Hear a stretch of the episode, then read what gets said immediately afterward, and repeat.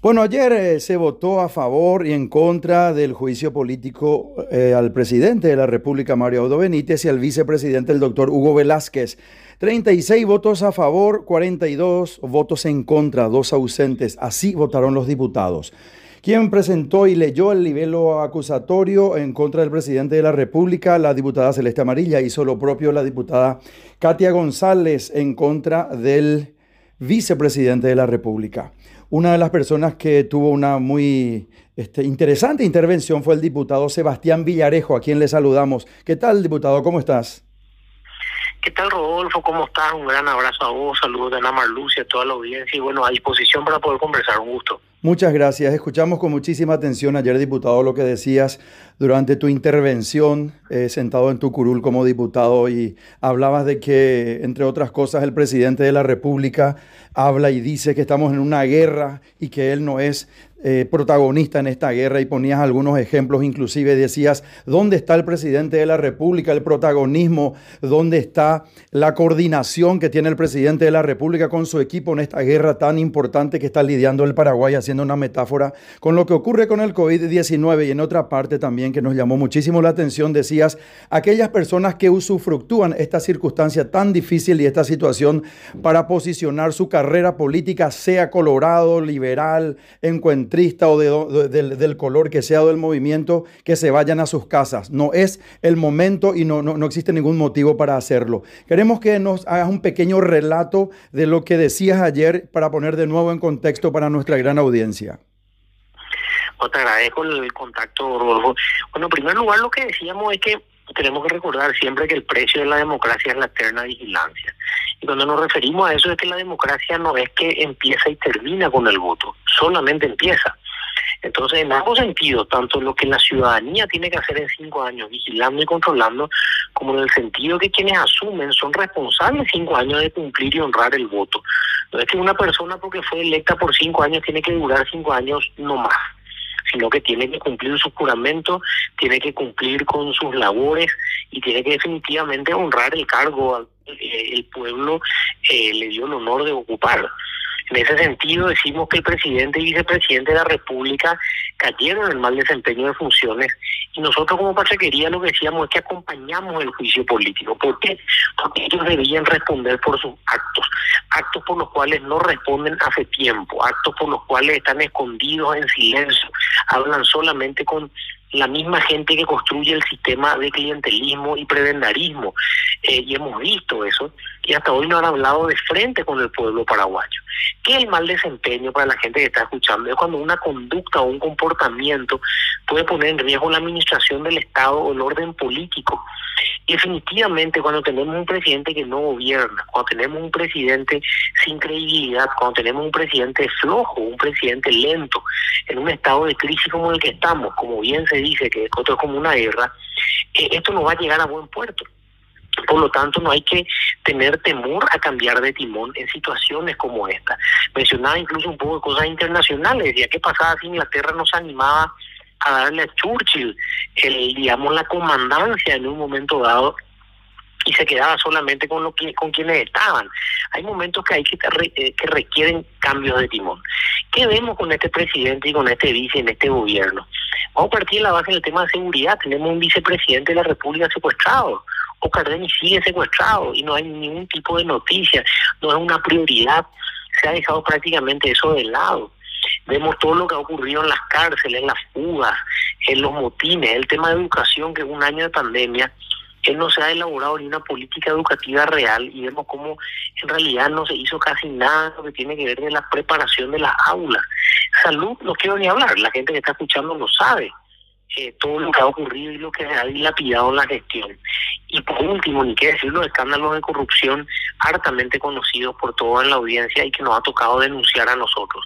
Escándalos que, por cierto, el, vice, el presidente de la República eh, sus posiciones han sido tibias y quien consiente la corrupción es corrupto.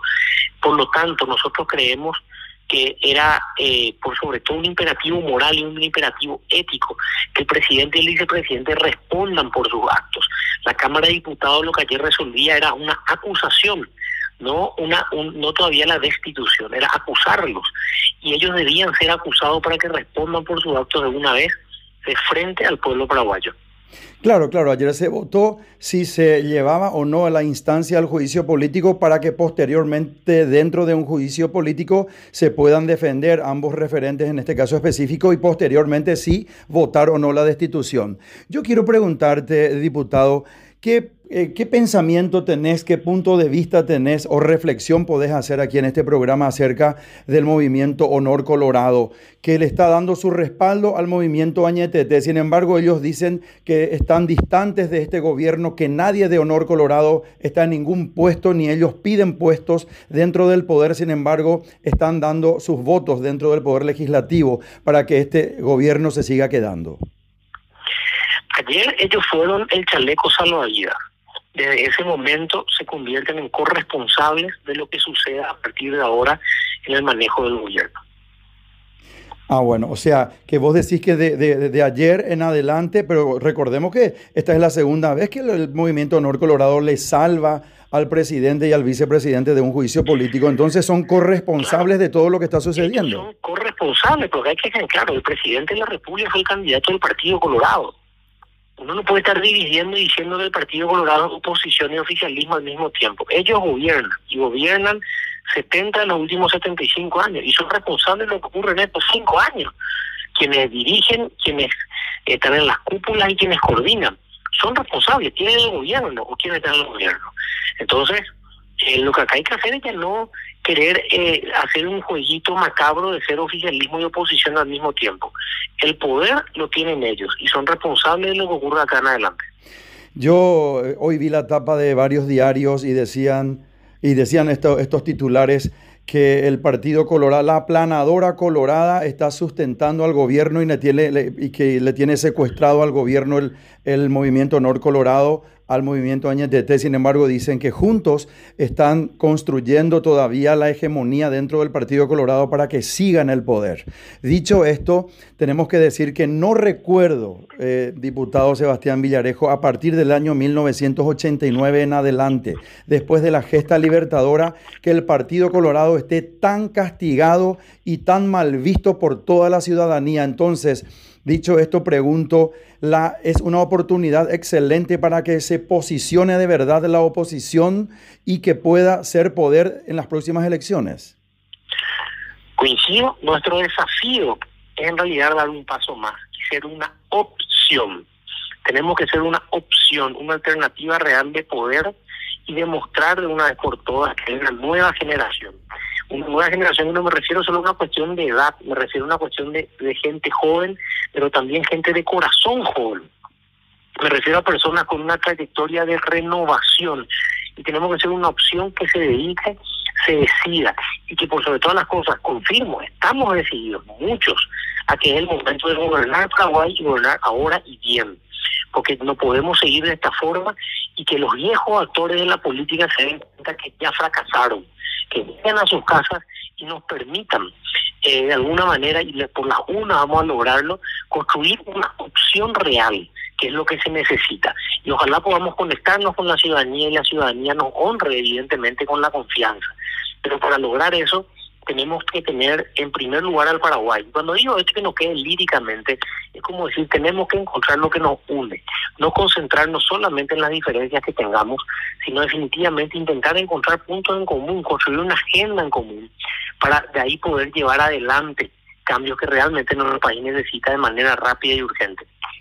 Sé, diputado, que no te gusta que se mezcle la política con estas circunstancias tan difíciles, con estos momentos eh, que está viviendo toda la ciudadanía eh, respecto a, las muertes, a los contagios, a la, cuarentena, a la cantidad de gente que ha quedado cesada en sus puestos, cesados digo mejor, en sus puestos de trabajo. No obstante, veíamos eh, hace ocho o diez meses un poco más quizás que te presentarías como intendente de la ciudad de Asunción, sin embargo, posteriormente descabalgaste de esa circunstancia y dijiste que quizás podrías ser un referente para las próximas elecciones del próximo 2023 como presidente de la República. No, yo sé y repito, no te gusta que se ahonde en temas políticos en estas circunstancias tan difíciles, no obstante, ¿me responderías lo que te pregunto? Sí, a ver, primero, ratificando lo que decís, yo creo que un gran problema lo que ocurrió también en esta semana es que ciertos actores políticos, eh, digamos, que empezaron a meter, no, no sé si la palabra sería política, porque justamente eh, la ciudadanía, el compromiso ciudadano es política, eso es correcto, pero se empezó a meter política partidaria dentro de este proceso, era altamente ciudadano. Por eso nosotros fuimos muy respetuosos de la autoconvocatoria y la presencia de jóvenes y ciudadanos que fueron a manifestar lo que sentían. Ahora bien, sí decirte, nosotros, no solo desde Patreguería, sino a partir de un gran equipo humano, queremos y vamos a trabajar en pos de construir, no pensando todavía en quién es o quién puede ser el candidato. Acá lo importante es construir un equipo, es importante construir una plataforma, una agenda que realmente pueda generar cambios. evidentemente dentro de esas posibilidades muchos podemos tener las intenciones, las ganas, el espíritu eh, o la convicción, pero lo fundamental es no empezar al revés. Aquí hay que tener un equipo, una agenda, una coalición y trabajar arduamente en poder generar conexión con la ciudadanía. Si empezamos nuevamente al revés a partir de las caras, vamos a seguir haciendo la misma política que es la que nos llevó a donde estamos hoy. Así que sin problema, como te, yo te contesto, y bueno, es la idea. Tenemos que construir eh, una nueva opción que sea realmente una alternativa de, de, llegar al poder, pero para generar transformaciones en la búsqueda del bien común.